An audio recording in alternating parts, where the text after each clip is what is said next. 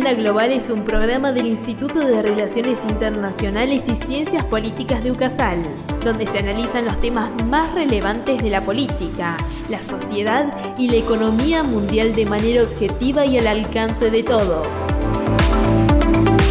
¿Te quedas a escucharnos?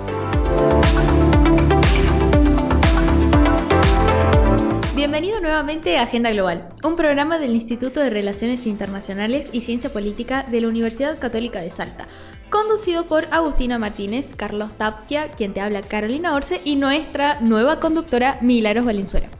En este programa presentaremos el segmento Entrevista Internacional, donde vamos a estar conversando sobre la diplomacia deportiva. Y hoy tenemos como invitado al señor Oreste del Río Sandoval, quien nació en Panamá y desde niño soñó en convertirse en abogado, carrera que cursó en el mismo Panamá.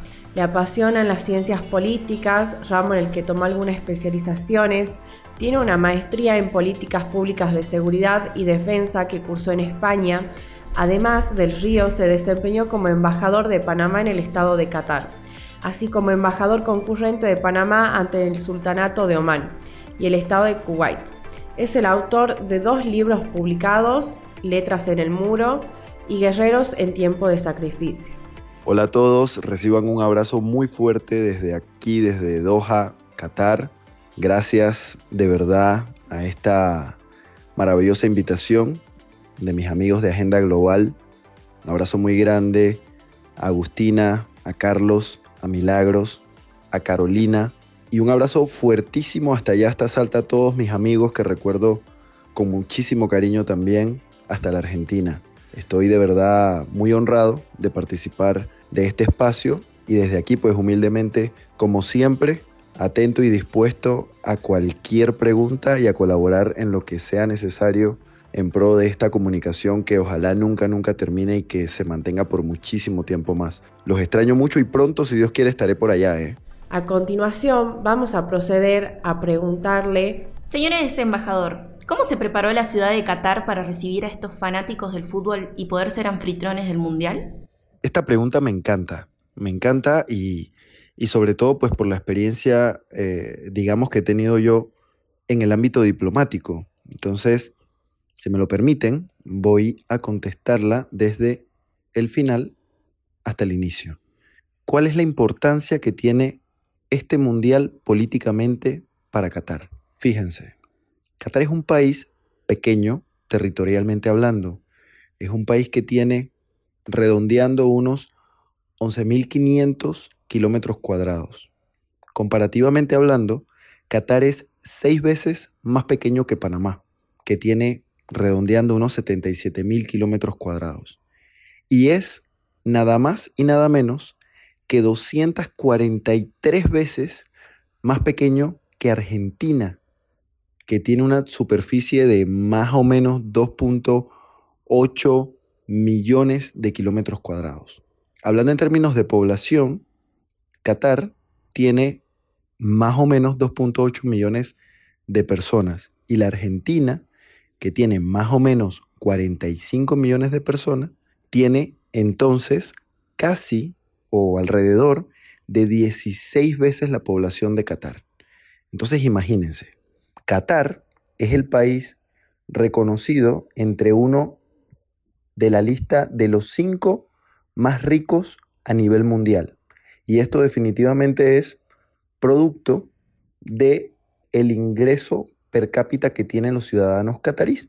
Y de la misma manera, es un país que se proyecta además con una posición geográfica estratégica dentro del Medio Oriente, porque es un país que tiene frontera con Irán, que hablando nuevamente de forma política, sabemos, o, o diríamos nosotros de esta manera, que representa políticamente hablando, religiosamente hablando, geográficamente hablando y culturalmente hablando, el límite de lo que es para los musulmanes la división que existe entre los chiitas y los sunitas, que es una situación que se ha mantenido en un contexto no necesariamente amistoso desde hace muchísimo tiempo.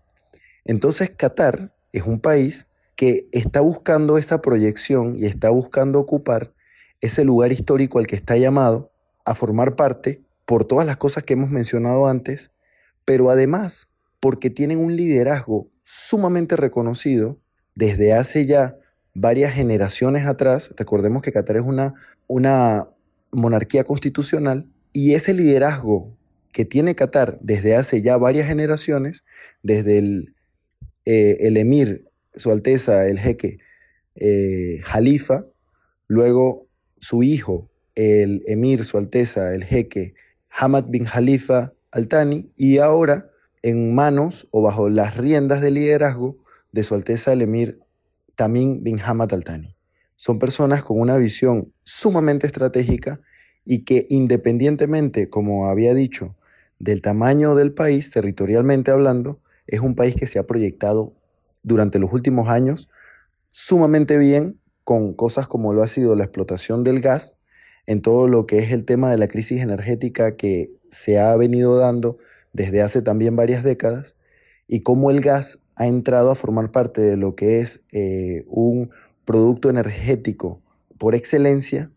Y vámonos a lo que es el contexto actual, con lo que está pasando con Rusia. O sea, lo que ha sido la importancia de Qatar en el mapa global y todo lo que conlleva la existencia de los recursos que posee este país en reservas de gas. Entonces, Qatar, desde la visión del jeque anterior al actual, el jeque Hamad bin Khalifa Al Thani, ha visto en el deporte o ha encontrado en el deporte una de las principales herramientas para proyectarse al mundo de una manera limpia, de una manera saludable y también con un mensaje sumamente poderoso que es el tema de la salud, el tema del cuidado eh, eh, personal, todo lo que es la unión que conlleva también el deporte, trabajar en equipo y demás. Y por supuesto, yo creo que no existe, y tal vez ustedes como amantes del fútbol estarán de acuerdo conmigo, yo creo que no existe un deporte a nivel global más importante que el fútbol.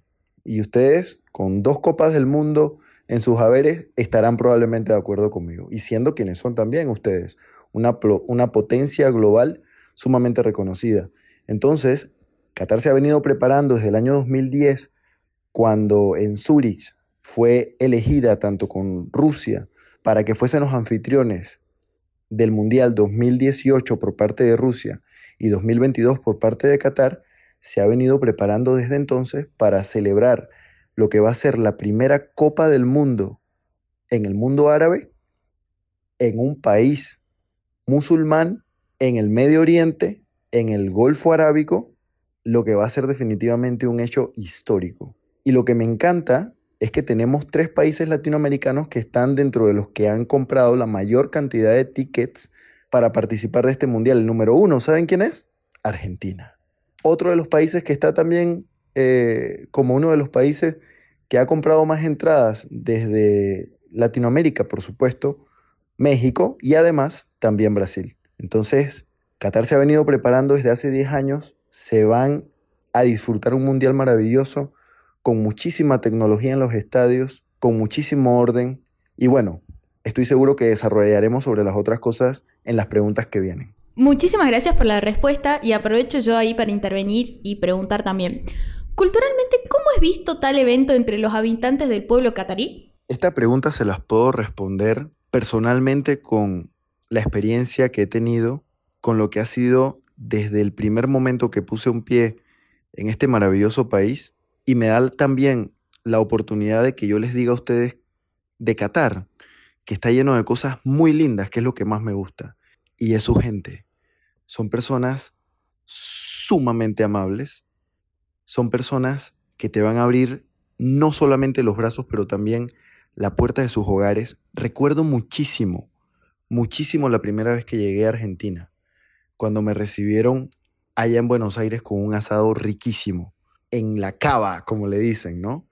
Pero me acuerdo también muchísimo de la primera vez que fui a Salta, allá en el año 2018 y me recibieron en la Universidad de Salta y ha sido uno de los lugares a donde he llegado que me ha dejado también plasmado un tatuaje imborrable en el corazón. Y eso lo he sentido en Argentina, en Salta, en Cava la primera vez que aterricé y por supuesto también en Doha. Se van a sentir sumamente cómodos.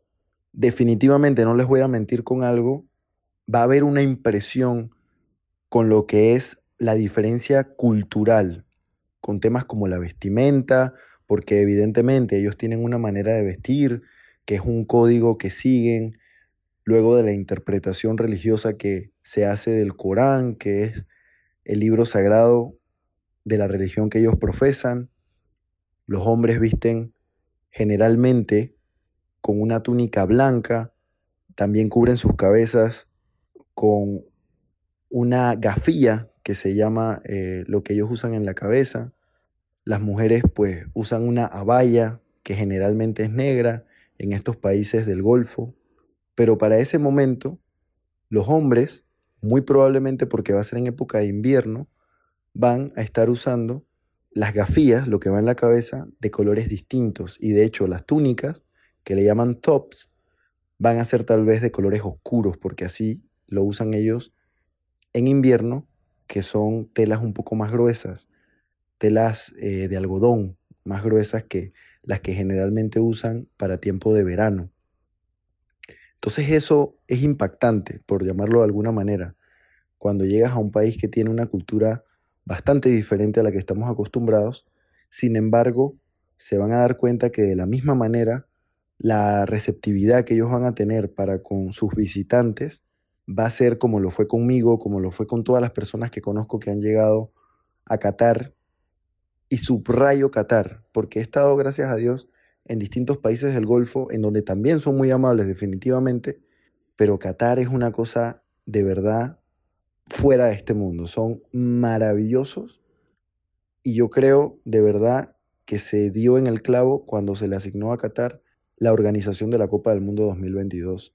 Y estoy seguro que cuando compartamos experiencias, el 18 de diciembre de este año, cuando termine la Copa del Mundo, todos vamos a estar de acuerdo en esto que aseguro.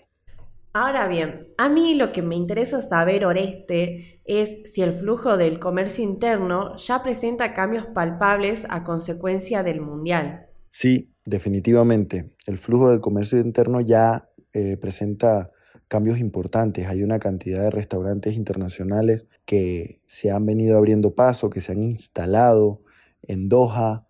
Ya eh, se está viendo pues desde hace tal vez unos tres años la afluencia de expatriados, personas que vienen eh, pues de distintos países, eh, profesionalmente hablando, para cumplir con distintos roles que están relacionados con lo que es la organización de la Copa del Mundo. Se ha puesto de verdad mucho empeño en organizar algo muy bueno y sin duda que el comercio también forma parte de este evento deportivo gigante y maravilloso que es la Copa Mundial. Eh, yo creo que esta Copa pues también tiene muchísimas cosas que son sumamente importantes. Tenemos tal vez las últimas participaciones de varios astros del deporte históricamente hablando también, como lo son Leo Messi, como lo es Cristiano Ronaldo, como son otros que tal vez en este momento se me escapan, pero por mencionar a los que desde el punto de vista de muchas personas fanáticas del fútbol como yo, eh, pues será un, encuentro importantísimo tener la oportunidad de ver en una Copa del Mundo la participación de estrellas de este deporte como las que mencioné, jugando con sus equipos, con, sus connacionales, defendiendo las banderas de sus países. Entonces, eh, ya vemos la participación para los distintos gustos de los distintos países, de las distintas regiones que van a estar ahí, cómo han ido ya organizándose para decir presente en este llamado de lo que es la cita más importante de este deporte tan maravilloso que nos une a todos, como lo dije antes, la Copa Mundial de Fútbol 2022 en Qatar. Bien, mucho se ha hablado también de las leyes que condicionan el comportamiento de los extranjeros. ¿Existen estas leyes ¿Cuáles son, qué podría condicionar el comportamiento, por ejemplo, de un hincha latinoamericano en, en, Qatar, teniendo en cuenta ese choque cultural? Pues fíjense muchachos, yo creo que la realización de una Copa Mundial te abre una ventana especial a lo que es en el comportamiento rutinario social de un lugar durante el desarrollo de la copa. Trato de profundizar un poquito en lo que digo. Estamos hablando de un evento que reúne a millones de personas de todas las regiones del mundo y de una cantidad importantísima de países con distintas costumbres, con criterios culturales diferentes, con normas sociales distintas, con leyes distintas, con tradiciones diferentes, imagínense, con idiomas diferentes.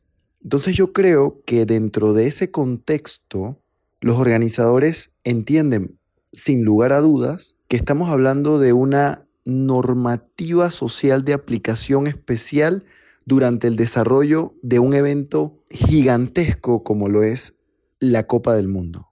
Entonces, tomando en cuenta que es un país con una cultura bastante reservada, conservadora, digámoslo así, por el tema religioso y cultural, nos corresponde a nosotros más bien como visitantes adentrarnos en la labor de estudiar lo más que podamos cuáles son las costumbres que nosotros como visitantes, como invitados, deberíamos respetar y deberíamos tener muy presentes a la hora de visitar ese país. Digámoslo de esta manera, nos están abriendo la puerta de su casa, como algún día ustedes me invitaron a mí y me abrieron la puerta de la bellísima Salta. Y recuerdo yo que no se me ocurriría, ni se me ocurrirá jamás, tampoco porque no tendría por qué hacerlo, nunca criticaría el vino argentino, menos el vino de Salta. Nunca criticaría un asado argentino, menos un asado de Salta. Nunca criticaría la hermosa vista que tiene el Cerro San Bernardo, y jamás, jamás me comportaría mal subiendo el teleférico para tener acceso a esa vista tan preciosa que me mostraron ustedes en el año 2018 y en el año 2020, en febrero, cuando tuve la oportunidad de visitarlos. De la misma manera diría yo que en Qatar, cuando tengan la oportunidad de visitarnos, y aquí tengamos la suerte, la dicha y la felicidad de recibirlos, pues básicamente sería cuestión de no criticar un comportamiento que tal vez veamos distinto a lo que nosotros estamos acostumbrados.